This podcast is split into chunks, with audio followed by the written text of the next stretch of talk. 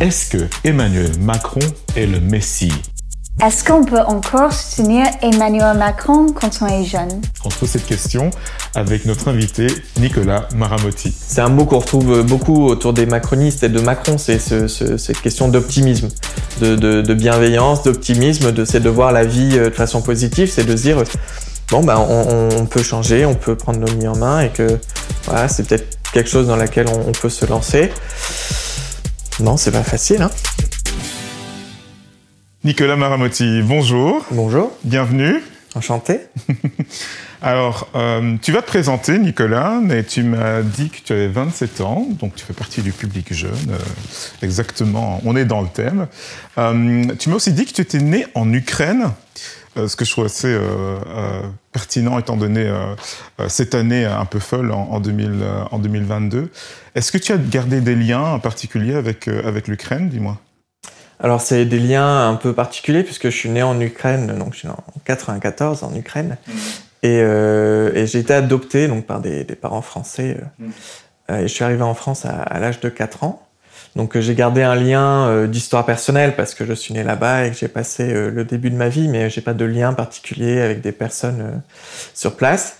donc voilà, depuis les événements en Ukraine, je, je regarde ça euh, de façon très intéressée parce que j'y suis allé plusieurs fois, je, je suis ouais. déjà allé à Kiev, donc euh, mmh. ouais, c'est quelque chose que je suis, mais, euh, mais j'ai pas de lien euh, à proprement parler là-bas. Donc Nicolas, si on t'a invité aujourd'hui, c'est parce que tu fais partie de ces jeunes investis dans la politique des partis, donc avec les jeunes, avec Macron.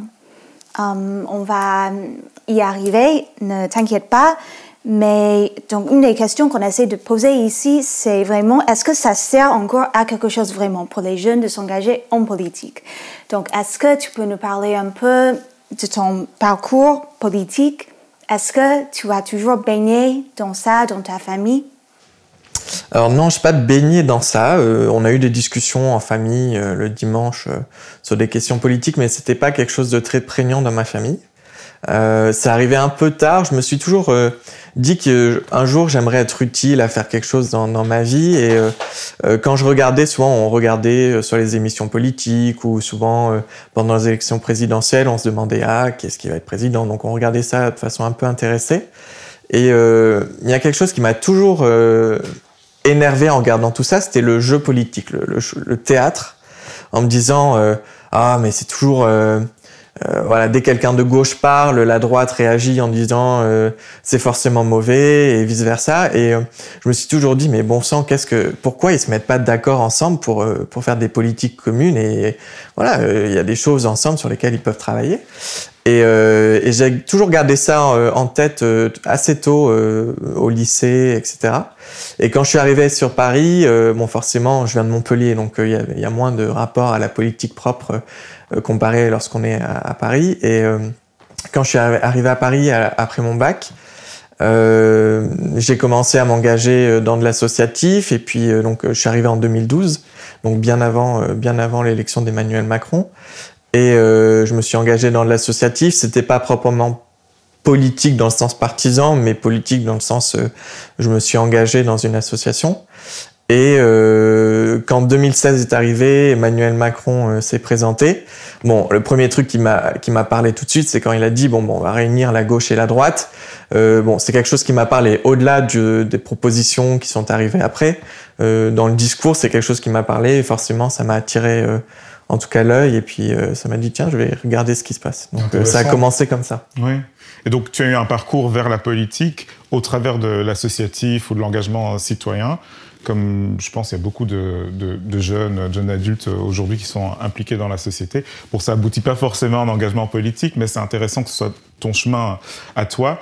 Je me demande, euh, est-ce que dans ton engagement, tu as toujours été constant, tu as toujours su un petit peu euh, ta vision politique, ou est-ce que ça a changé, tu as été moins engagé, euh, peut-être parfois dégoûté, je sais pas, comment ça a été pour toi?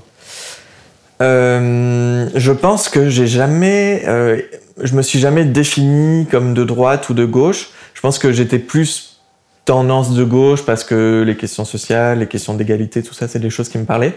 Euh, mais je me suis pas dit ah t'es quelqu'un de gauche, tu vas toujours voter à gauche, etc. Mon premier vote ça a été ça a été pour François Hollande. Euh, mais j'avais toujours ce fond de se dire euh, bon je pense qu'il y a quelque chose j'étais de gauche mais plutôt tendance centriste quoi. De me dire euh, j'ai toujours eu ce, ce côté là de me dire bon il faut qu'ils se rassemblent quoi il faut qu'ils fassent un truc. Mm. euh, mon engagement politique est arrivé un peu tard. Euh, c'était pas quelque chose d'inné c'était plus par curiosité au début. Euh, je me suis assez j'ai assez vite compris que l'engagement associatif avait quelque chose d'innément politique dans le sens on fait quelque chose pour, euh, pour la cité, pour les autres. Mm. Euh, donc euh, donc là-dedans, je me suis retrouvé. Est-ce que ça a toujours été constant ou est-ce qu'il y a eu euh, des, des, retournements, euh, du, du, dégoût peut-être? Parce que je sais que ça arrive. Non, je me suis dit que je, je me je, je, je prendrais jamais ma, ma, carte dans un parti mm -hmm. parce que c'était quelque chose qui, qui était euh, trop théâtral. Euh, alors on prend sa carte, après on va tracter sur le marché, après on y reste quelques années, on va à des réunions publiques, euh, on attend et puis on espère d'être sur une liste un jour pour être candidat au municipal, puis au départemental, puis après on augmente, on augmente. Moi c'était un peu l'image que j'avais, c'était un peu comme ça que fonctionnait la politique à ce moment-là. Euh, j'ai jamais eu d'envie particulière d'être élu ou de voilà donc ça c'était pas forcément une envie particulière donc euh, j'étais un peu détaché par rapport à ça. Mm -hmm. euh, ce qui m'a intéressé dans le discours d'Emmanuel Macron dès le début c'était de dire chacun peut prendre sa place et qu'on n'est pas forcément obligé d'être un vieux de 40 ans qui a fait tout son parcours initiatique politique pour arriver à, à se présenter face aux, aux, aux citoyens donc euh, ça c'est évidemment quelque chose qui m'a parlé donc c'était pas quelque chose de ça a été constant dans le sens euh, j'ai retrouvé des, des, objectifs des idéaux qui étaient en moi depuis longtemps. Euh, est-ce que j'étais dégoûté? Euh, je dirais pas dégoûté c'est un mot trop fort. Je pense qu'il y a eu quelques désillusions okay. pas forcément euh, dans mon engagement aujourd'hui mais dans dans le, dans le jeu politique euh, depuis euh, qu'on qu voit depuis quelques années et puis depuis des dizaines d'années. Là-dessus oui je pense qu'on a tous une désillusion mais euh, comme citoyen euh, jeune ou pas jeune Oui, donc euh, Nicolas, tu as évoqué un peu euh, tes idéaux, tu as aussi évoqué un peu euh, les raisons pour lesquelles tu étais enfin, peut-être un peu de gauche, que tu te préoccupais sur des questions d'égalité sociale, de discrimination, etc. Donc on voulait te demander qu'est-ce qui va mal d'après toi dans notre monde? Dans notre société de manière plus précise. C'est une sacrée question. Euh, Qu'est-ce qui va mal dans notre monde de façon précise? Euh, Je pense qu'il y a deux phénomènes qui sont euh, constitutifs au XXIe siècle, euh, sans prendre de grands mots, hein, mais euh, la première, ce serait qu'on a une mondialisation, le fait que tout ce qu'on consomme euh, vient de partout dans le monde et que donc le marché, ce qu'on appelle le marché, euh, est prédominant beaucoup sur, sur, nos vies. Et euh, depuis quelques années, on, a cru, peut-être que c'est pas vrai ou encore c'est le cas, on se pose la question de savoir si le marché a supplanté le politique, a supplanté le, la décision de régir une société. Et plutôt que ce soit des personnalités publiques avec leurs décisions politiques, ce soit plutôt le marché et le fait de consommer. Euh, je pense que ça, c'est un travers parce que euh, ça met en évidence des inégalités entre ceux qui peuvent participer à ce marché-là et ceux qui ne le peuvent pas. Et derrière ça, les inégalités de destin, de vie, euh, le fait d'être né dans un endroit, d'être né dans une bonne famille, etc., etc. Donc ça, je pense que c'est une des problématiques qu'on vit encore aujourd'hui et c'est un peu le, le, en tout cas par rapport à ici en France, une des immenses problématiques qu'il va falloir euh, prendre en compte parce que plus les années passent et plus euh, euh cela devient criant. Hmm. Donc, si je comprends bien, pour toi, les inégalités, euh, l'omniprésence du marché, la force des forces du marché, euh, on, font partie d'un des problèmes les plus importants qu'on a. Et, donc la politique, elle aide à répondre à, ces problèmes-là, peut-être en essayant de, rééquilibrer les choses. Est-ce que je, je comprends bien?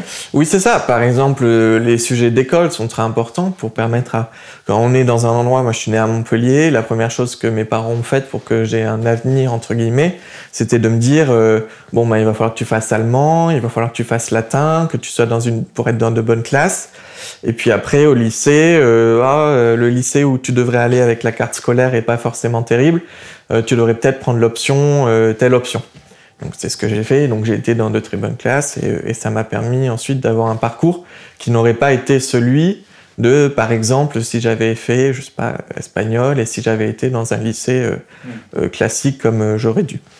Donc, voyant ça, forcément, on se dit que le parcours de, de, chacun, en étant tout jeune et dans, de là où il vit et des choix que ses parents font, ont évidemment une enfin, sont déterminants pour, pour son avenir. Mm. Et donc là, forcément, il y, y, a des choses à faire. Hmm.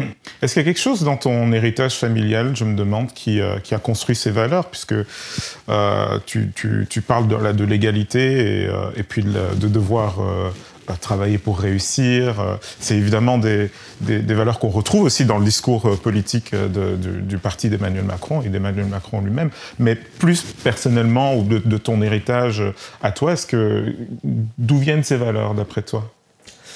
Je pense que euh, je l'ai compris un peu tard, enfin un peu plus tard, mais c'est le fait de me dire, le fait d'être adopté y a joué, mm -hmm.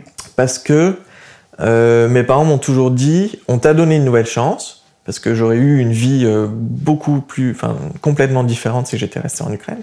Le fait d'être arrivé en France, ça m'a déjà donné d'autres euh, objectifs de vie, euh, etc.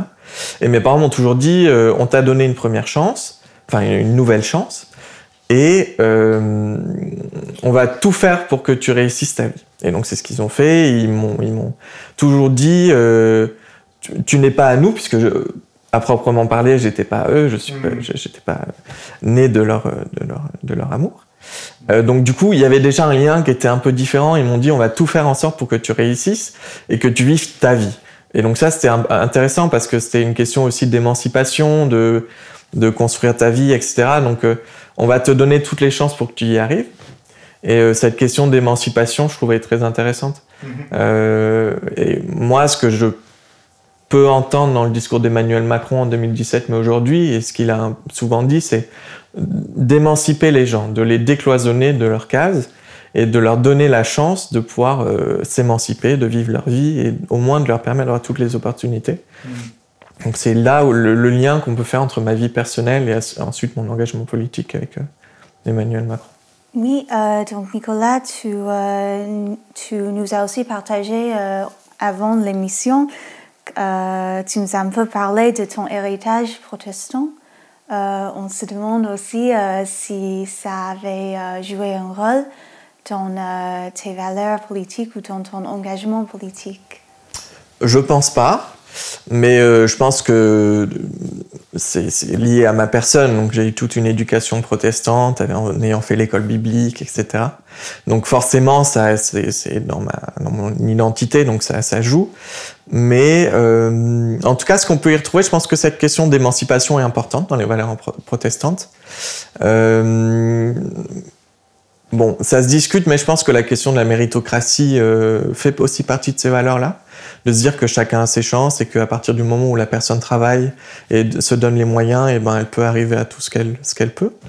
Euh, en tout cas, de, le fait de pouvoir donner ses chances, avec évidemment les questions de solidarité qui vont ensemble. Hein, mais euh, mais euh, mais voilà. Après moi, ce, ce que j'ai trouvé intéressant dans les questions, dans mon identité protestante, c'est la question de communauté. Euh, le fait que, euh, quand bien même euh, on puisse donner la chance à chacun de s'émanciper, il y avait une question communautaire, que ce soit familiale, religieuse, ou en tout cas dans un groupe, euh, qui nous permet aussi de nous aider. Et euh, voilà, c'est un peu comme ça que, que je vis euh, mon identité protestante, de se dire, euh, au-delà de la foi, il y a une question de communautaire, une pas communautaire dans le sens on ne vit qu'entre soi, mais dans, dans, le sens on sait qu'on peut compter sur d'autres personnes autres que sa famille. Et, et ça, c'est un élément important dans, sa vie, aussi pour se construire. Oui, donc euh, dans la politique et aussi, euh, enfin si je peux le résumer ainsi, dans la politique et aussi euh, dans la vie personnelle, nous avons des valeurs à la fois d'indépendance, d'émancipation, mais aussi un besoin et aussi une valeur de communauté et d'ancrage. Et il faut en quelque sorte trouver à réconcilier les deux. De, parfois. Oui, oui, c'est ça. Après, euh, je sais pas si le, fait d'être en politique, ce soit la même, le même rapport à la communauté, puisque c'est un monde un peu particulier euh, il y a moins cette ambiance de compagnonnage, on va dire. Donc souvent les gens, les gens se tirent un peu dessus. Il y a un peu une sorte de guerre à l'intérieur pour avoir les bonnes places. Donc je suis pas sûr que ce, ce lien communautaire de famille s'y retrouve. Mais en tout cas, ce qu'on ce qu'on y retrouve, c'est cette envie de de d'œuvrer pour les autres euh, donc peut-être moins à l'intérieur de la communauté politique, mais pour, euh, à l'intérieur de la communauté nationale. Donc, euh, donc ouais, c'est un élément qu'on peut retrouver là-dedans. Super, merci. Alors, Nicolas, ton parcours, il est marqué, on, l'a entendu, par un engagement associatif, par un héritage et des valeurs qui viennent de ta famille, mais il est aussi marqué par un engagement à l'extérieur des frontières de, de la France. J'ai appris que tu avais fait partie de l'OFAGE. Qu'est-ce que c'est que cette bête-là? Et raconte-nous ce que, ce que ça veut dire dans ta vie. Alors l'OFAGE, c'est l'Office franco-allemand pour la jeunesse. Ok. Euh, alors, pour revenir, en fait, moi, c'est le, lien franco-allemand est arrivé très tôt quand mes parents ont décidé que j'allais faire de l'allemand pour être dans les bonnes classes, du coup. Euh, donc j'ai fait euh, de l'allemand euh, très tôt, donc c'était des classes bilingues, etc. Au lycée, pour être dans le bon lycée, dans les bonnes classes, j'ai fait quelque chose qui s'appelle l'ABIBAC, c'est euh, le, baccalauréat français le baccalauréat allemand. Donc on avait des cours d'allemand, en histoire, euh, en, en, français, des cours d'allemand, euh, etc. Donc on avait 11 heures d'allemand par semaine. Hmm. Donc euh, c'est censé être des, des, formations un peu, euh, j'aime pas ce mot, mais élitistes où on a les très bons élèves qui font de l'allemand, ils se retrouvent ensemble et ensuite ils passent de bac euh, en même temps. Ich schließe darauf, dass du Deutsch sprichst. Ja, genau. Okay. je sais pas si on veut continuer en allemand, mais oui, parce que je ne parle pas, je ne parle pas allemand. Désolé. Ok, très bien. mais, mais du coup, ouais, j'ai passé mon baccalauréat français et mon baccalauréat allemand. Et euh, je me suis dit, bon, très bien, t'as tes deux bacs, qu'est-ce que tu vas faire après? Donc je me suis dit, et donc euh, dans ce cadre-là, on, est obligé de faire un, échange scolaire. Euh, alors le, les personnes qui font allemand connaissent ça très bien. Donc il y a un programme Brigitte Sauzé ou un programme Voltaire, c'est des échanges de, de deux à six mois. Que souvent les, les, personnes qui font allemand font ça au, lycée. Donc moi j'ai fait un échange de six mois, un peu plus long, donc le programme Voltaire. Et ça, c'est des programmes que font, que, que propose l'Office franco-allemand pour la jeunesse pour les personnes qui étudient l'allemand dans les classes. Donc ça a été mon premier rapport avec cet organisme-là, l'Office franco-allemand pour la jeunesse. Et ensuite, en arrivant sur Paris, je me suis dit, euh, avec tout ce, ce, package, avec toute cette histoire franco-allemande, je me suis dit, bon, bah, ça peut être intéressant euh, de, de continuer. Donc je suis allé dans une école de traduction interprétariat en langue allemande, anglaise. Et euh, je me suis engagé pour l'Office franco-allemand pour la jeunesse. Et donc, ils, ils étaient en recherche, c'était la troisième promotion qui c'est ça, donc troisième année, où ils cherchaient des jeunes euh, qui parlent français, qui parlent allemand, pour euh, représenter l'organisation euh, sur le terrain, donc dans chaque région. Et, euh, comme un délégué un peu. Comme un délégué, ouais, un, un, représentant de l'institution. Et donc euh, j'ai postulé et j'ai été, ils appellent ça les, les jeunes ambassadeurs. Donc j'étais jeune ambassadeur de l'Office franco-allemand pour la jeunesse en Ile-de-France. Euh, et j'ai fait ça, donc euh, c'était c'est une c'est euh, sur la durée d'un an. Et donc j'ai fait ça trois ans, euh, trois mandats d'un an. Et ce qui est intéressant, c'est qu'on représentait l'organisation, donc on allait dans les classes présenter les programmes qu'ils faisaient. Donc c'est pas uniquement les échanges qu'on peut voir au, au, collège, mais il y avait des, bon, je vais pas vendre l'institution, mais c'est, c'est, euh, en tout cas c'est un rapprochement entre les deux sociétés par la jeunesse, okay. euh, que ce soit les programmes culturels, de danse, etc. Donc il y a plein, plein, plein de programmes. Wow. Et donc euh, l'objectif c'était de présenter ça euh, à la jeunesse euh, d'Île-de-France. Et en parallèle, il y avait un petit côté politique, donc c'est là que ça a commencé, okay. où on avait, où on, on, on était invité à des, à des, des, des événements plus politiques, à l'Assemblée nationale, ou à des rencontres franco-allemandes où il y avait souvent un ministre qui était invité, etc. Donc mon premier rapport politique, il s'est fait là-dedans, mmh. où de me dire euh, à travers les questions franco-allemandes, ben, j'ai rencontré dans des événements le Premier ministre ou le ministre en charge des questions, des questions des affaires étrangères ou de la jeunesse. Et donc, ça a été mon tout premier rapport avec des hommes politiques. Ok. Et on, voit dans, dans, cet engagement, cette implication, hein, un, croisement entre bah, ton histoire avec la politique, mais aussi les affaires européennes.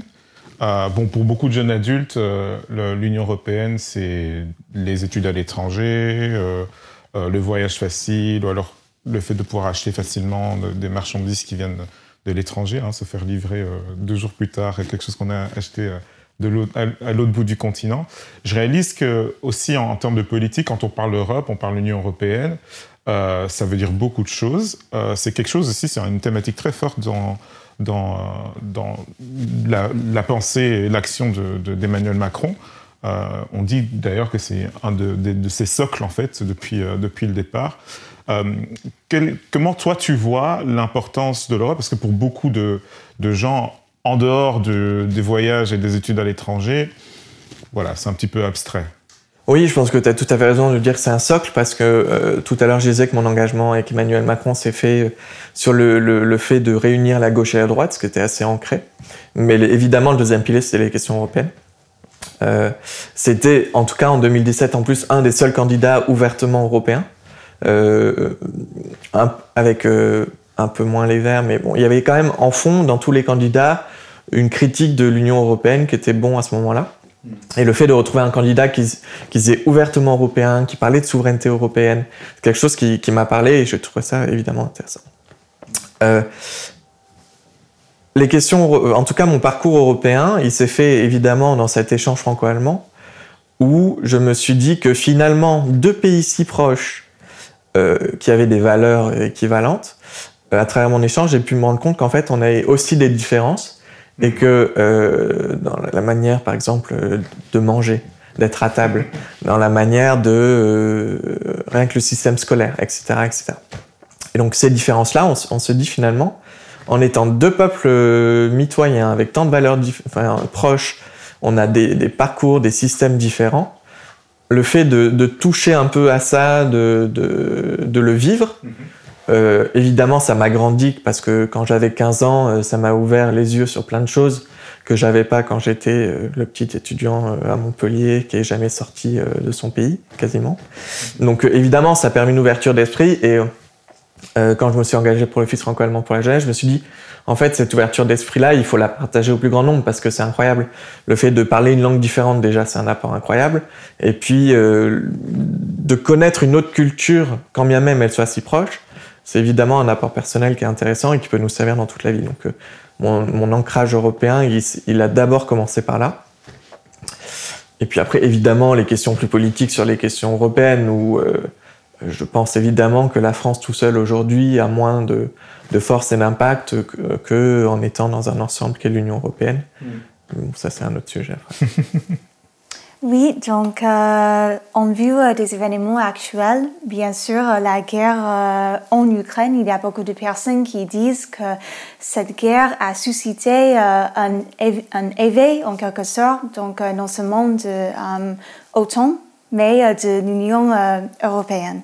Et on se demande aussi, donc pour toi, voilà, qui a vraiment connu les apports euh, de, cette, euh, voilà, de cet échange, de cette euh, culture multiple, de ces langues multiples. quel avenir est-ce que tu vois à l'Europe? Je vois un avenir. Bon, là, actuellement, ce qui est intéressant, c'est. je vais essayer de pas, pas faire de politique trop, mais je trouve que ce qui est intéressant, c'est comment l'Union européenne a su se mobiliser d'abord par la crise sanitaire, ce qui était assez euh, nouveau, en tout cas, je ne vais pas dire incroyable, mais nouveau. Et euh, la réaction qu'on peut voir aujourd'hui sur la crise ukrainienne est aussi majeure et, nouvelle parce que c'est quelque chose, enfin tous les commentateurs le disent, c'est quelque chose qu'on n'imaginait pas il y a dix ans. Et, euh, et, moi, ça me va très bien. le fait de, de dire que les, les, différents gouvernements peuvent travailler ensemble rapidement avec des impacts majeurs, euh, des décisions politiques euh, et économiques qui sont, qui sont fortes. Euh, le fait que l'Union européenne se vive comme une puissance bientôt militaire, c'est aussi quelque chose de fort. et puis ça, ça, nous rappelle aussi une chose, c'est que on l'oublie, mais quand, quand on est, quand on a la carte d'identité française, on est aussi citoyen européen.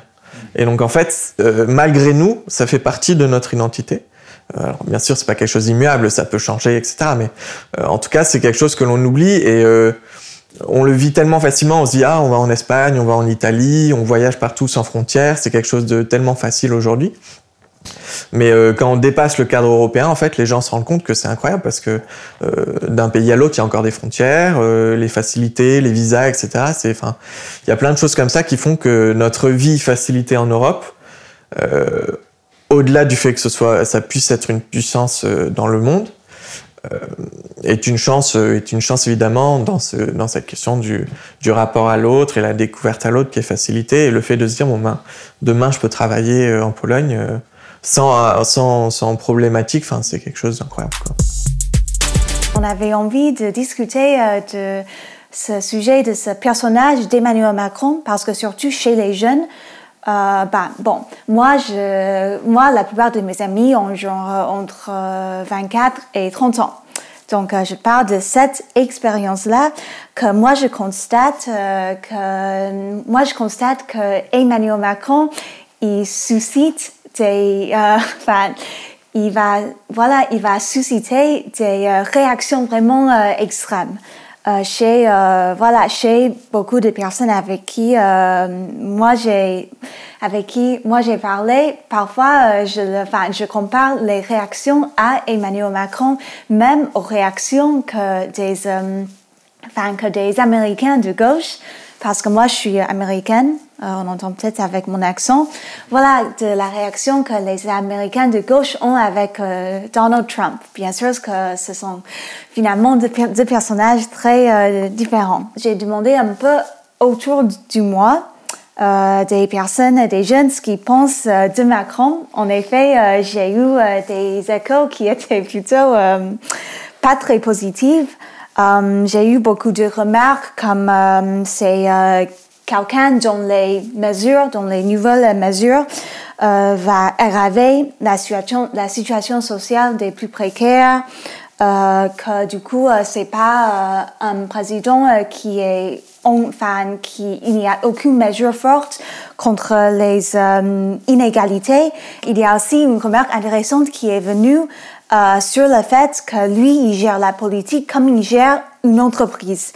Et euh, on a vu des euh, problèmes dans le monde que nous avons déjà évoqués. on se demande si c'est pertinent cette, si c'est pertinent cette démarche-là d'essayer de, d'essayer de régler ces problèmes politiques avec des solutions plutôt techniques. Alors c'est très vrai. le, oui, euh, Emmanuel Macron suscite des réactions euh, assez vives, euh, mais en même temps, je pense qu'il n'est pas le seul. et ce qu'on peut voir à travers ce qui s'est passé dans les cinq dernières années, que ce soit avec les Gilets jaunes, on a vu qu'il y a eu un, un, ressentiment de colère, de détestation, mais vraiment très profond mmh. sur sa personnalité qui est qui est, en tout cas intéressante et qui interroge. Euh, est-ce que si ça n'avait pas été lui, euh, le sentiment de colère envers la stature présidentielle, que ce soit euh, François Fillon à l'époque ou Jean-Luc Mélenchon, est-ce qu'il y aurait eu ces mêmes détestations? Je ne sais pas, je pose la question. une chose est sûre, c'est que le lien entre une partie de la population qui est importante envers son personnel politique, il y a un rapport de détestation assez, assez puissant.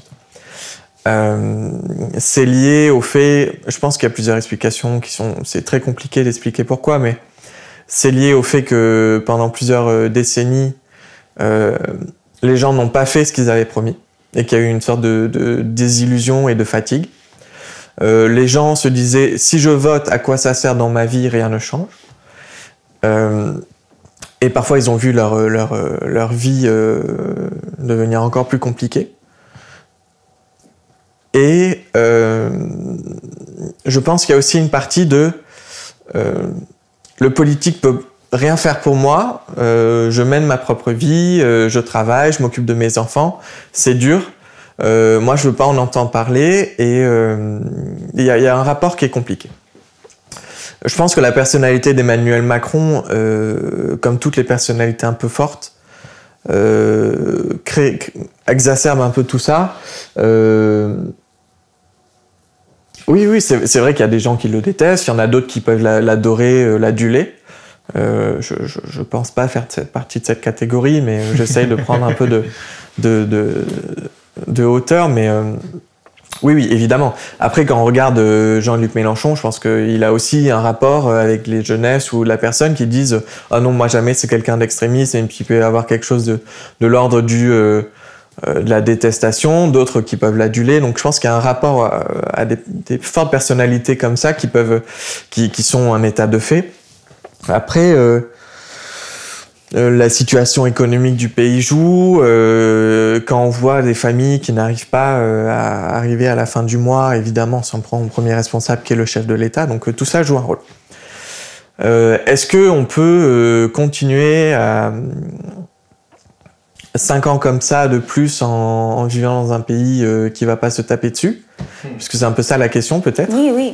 Et on voit que de plus en plus, euh, nous sommes euh, dans une société, dans un pays qui se polarise, qui est en crise. Il y a une montée de fascisme, il y a une montée d'extrémisme. Donc voilà, il y a un constat d'une difficulté dans, dans, dans, la population. Et, et, la question, ben, surtout pour les jeunes, c'est OK, l'avenir, il sera fait de quoi? Est-ce que on continue dans cette polarisation ou quelle est la solution pour pouvoir euh, euh, arriver à une meilleure harmonie ou à, ou à faire du collectif?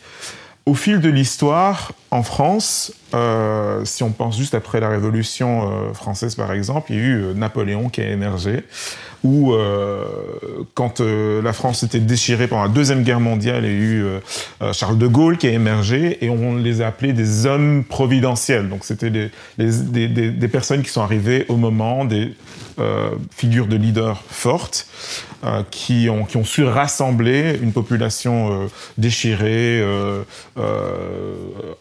pas d'accord, qui détestait un parti ou l'autre, et, et, qui, ont, qui ont su ben, mener euh, la, nation plus loin.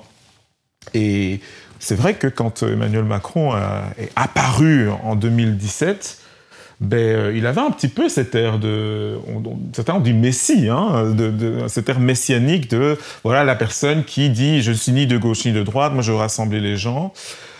Et pourtant, voilà, quelques années plus tard, euh, la tension est toujours là. est-ce que, est-ce que tu espères et, pourquoi, comment, euh, voir quand même en, Emmanuel Macron une sorte d'homme providentiel, ou pas peut-être, peut-être que tu peux nuancer aussi cette, euh, cette idée. Comment est-ce que toi tu vois les choses? Parce que ça, ça, touche à une réalité que, voilà, en France, euh, tout le monde peut ressentir. à, première vue, je dirais que je ne crois pas forcément aux hommes et aux femmes providentielles. Hmm. Euh, tu dirais on n'a pas besoin de sauveur euh, non, politique. non. En même temps, ce qui est intéressant, c'est qu'en 2017, il, s'est vécu lui, en tout cas son parcours présidentiel, il l'a dit, il a vécu comme un cheminement euh, un peu messianique. Enfin, il y, avait de cet ordre-là du spirituel, de, de je vais m'occuper de la France, etc.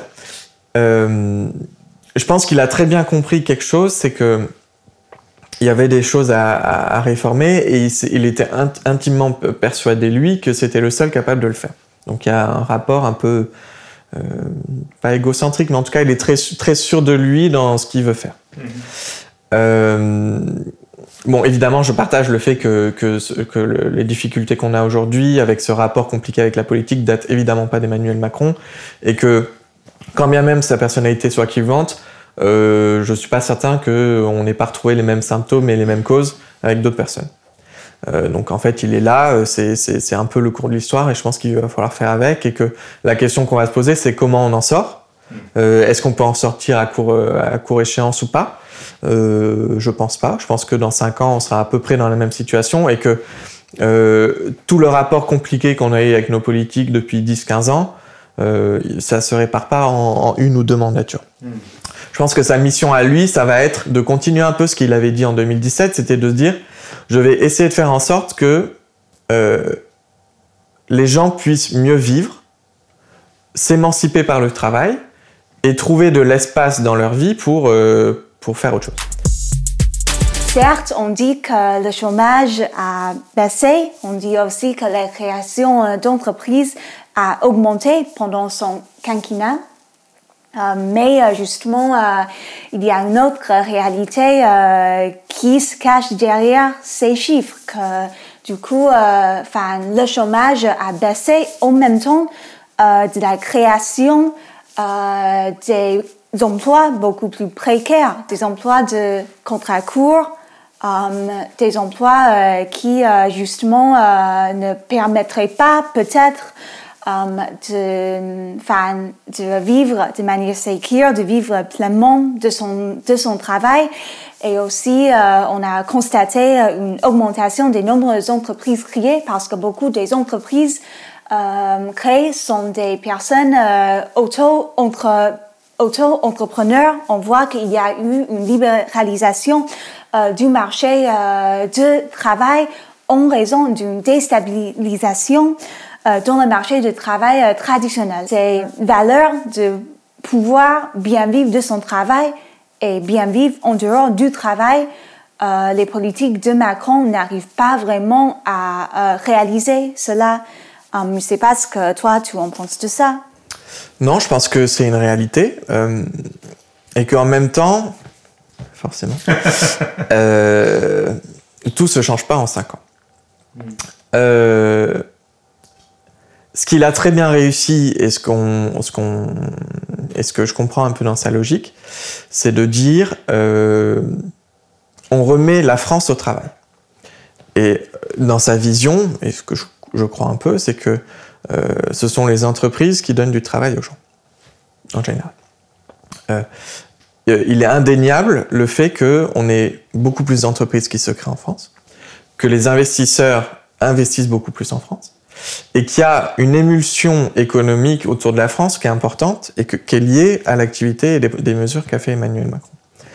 Euh, après, évidemment que toute cette émulation économique, etc., dans le pays, euh, se traduit pas euh, forcément dans nos entourages proches et on se dit euh, il va augmenter l'âge de la retraite.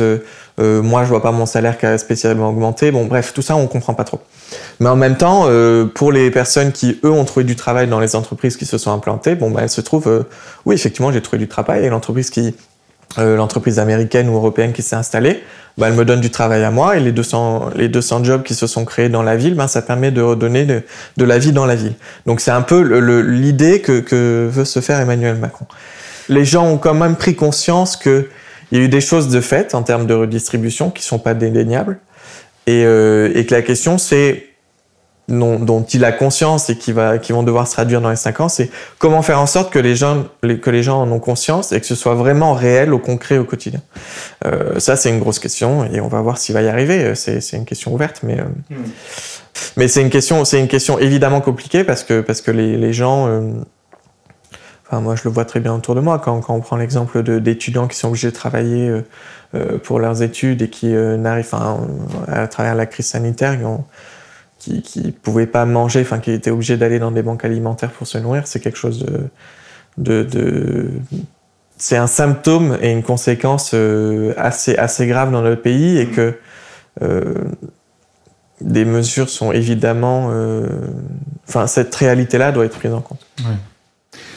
La, la, figure biblique du Messie, c'est euh, cette, cette, personne envoyée par Dieu qui va venir à la rescousse du peuple et euh, aider euh, le peuple à, résoudre euh, ces, déchirures psychologiques, sociales, économiques et qui va apporter une sorte de, paix et d'harmonie. Nicolas, tu nous as aidé à comprendre que si Emmanuel Macron n'est pas le Messie, peut-être qu'il nous approche, d'après toi, un tout petit peu plus du, rôle du Messie. Je, trouvais ça intéressant euh, de dire, bah, tu as dit, je sais pas, je pense pas que euh, euh, d'ici cinq ans, on sera sorti de cette crise. Peut-être dans cinq ans, on se posera encore la question, est-ce que le pays va se taper dessus? Et pour toi, la politique ne résout pas tout. Emmanuel Macron ne résoudra pas tout. Qu'est-ce que un citoyen, qu'est-ce que les jeunes en particulier peuvent faire d'autre que de voter? Euh, alors déjà, voter, c'est important. Parce que ça nous, ça nous, au-delà de, de, de, la phrase un peu bateau, mais ça, ça nous, ça permet aux gens de quand même témoigner du fait qu'ils font partie d'un tout. Et donc euh, euh, rien que ça, je trouve, je trouve que c'est important. Même si on peut se poser la question du est-ce que c'est c'est pertinent de, de, de, comprendre uniquement le vote comme un tout, mais c'est un autre sujet. Euh, que, peuvent faire d'autres les, citoyens, c'est euh, de, considérer qu'ils sont acteurs euh, de, la vie publique. Euh. Je, réfléchis de façon très concrète parce que là, c'est des grands mots dont on ne comprend pas, mais Tu parlais de l'engagement associatif. Oui, l'engagement associatif. Mais, euh, mais les Français sont déjà énormément engagés. Je pense qu'on Mhm. est un des pays euh, européens où l'associatif prend le plus de, de place et c'est Mhm. très bien. Euh, je pense qu'il faut quand même qu'il faut comprendre conscience que et, et les gens, enfin le- les gens le vivent et le font, c'est que ils sont maîtres de leur vie, maîtres de leur destin et que si- s'ils veulent euh, améliorer leur vie, ils en ont peut-être les capacités. Alors ils ont peut-être pas toutes les informations. Euh, ils vont devoir se mobiliser, bouger, euh, être dans l'action. Et c'est peut-être ça qui est important, c'est être dans l'action et, euh, et avoir une forme d'optimisme. Euh, je pense que le, le geste des Gilets jaunes, quand ils sont allés sur, le, sur, le, sur les ronds-points, c'était une forme d'action qui était intéressante. Et, et- et par ce moyen-là, c'était une, une façon d'être en vie, de bouger et de montrer qu'ils étaient, vi- enfin, qu'ils étaient là. Quoi. Ouais. Et on voit très bien dans la chanson qu'ils chantaient. Hein, on est là dans, le- dans le sens, euh, euh, oui, ben on, existe, et on veut être, et on veut être euh, visible. Ça. Euh, malheureusement, je, je, je suis assez euh, terre à terre. Je pense que la politique ne peut pas tout et que que, que, que les gens on, doivent prendre leur, leur destin en vie. Le, but de la politique, c'est leur permettre justement de, de, d'avoir ces possibilités-là. On retrouve le mot du début, c'est de l'émancipation. C'est faire, faire en sorte que toutes les voies qu'ils ont envie de prendre puissent être le plus facile possible et que peu importe qui on est, on a la possibilité de le faire. Donc, euh, donc voilà, moi je crois que si, si peut-être c'est un changement de, paradigme dans la tête, de se dire que euh, c'est- un mot qu'on retrouve beaucoup autour des macronistes et de Macron, c'est ce, ce- cette question d'optimisme, de, bienveillance, d'optimisme, de, c'est de voir la vie euh, de façon positive, c'est de se dire, bon, ben, on, on peut changer, on peut prendre nos vies en main et que voilà, c'est peut-être quelque chose dans laquelle on, on peut se lancer. Non, c'est pas facile, hein. Alors, le, le salut ne viendra pas d'Emmanuel Macron, mais Non, On peut y oui, en tout cas, c'est un ensemble. euh, ça vient évidemment de nous, de nos familles, de notre capacité à faire des choses ensemble, en, co- en coopération, en collectivité. Euh, Moi, je- moi, ce que je trouve très intéressant, c'est que euh, on, on a plein de magasins d'agriculteurs qui arrivent plus à vivre ensemble. Ils font des coopératives et, et- et ça redonne du, du peps. Les gens arrivent à faire des choses. Ben voilà, c'est des choses qui sont intéressantes. Euh, Voilà, c'est dans cette dynamique-là, je trouve, qui est positive dans la vie, qui est bien. Nicolas Maravotti, merci beaucoup. Bah, avec grand plaisir, c'était un régal. C'était Politiquois, l'émission où on parle de politique au-delà des apparences. Politiquois, c'est une émission Imagodei. Pour plus d'infos, rendez-vous sur imagodei.fr et vos applis de podcast préférés. À la prochaine. À bientôt. Salut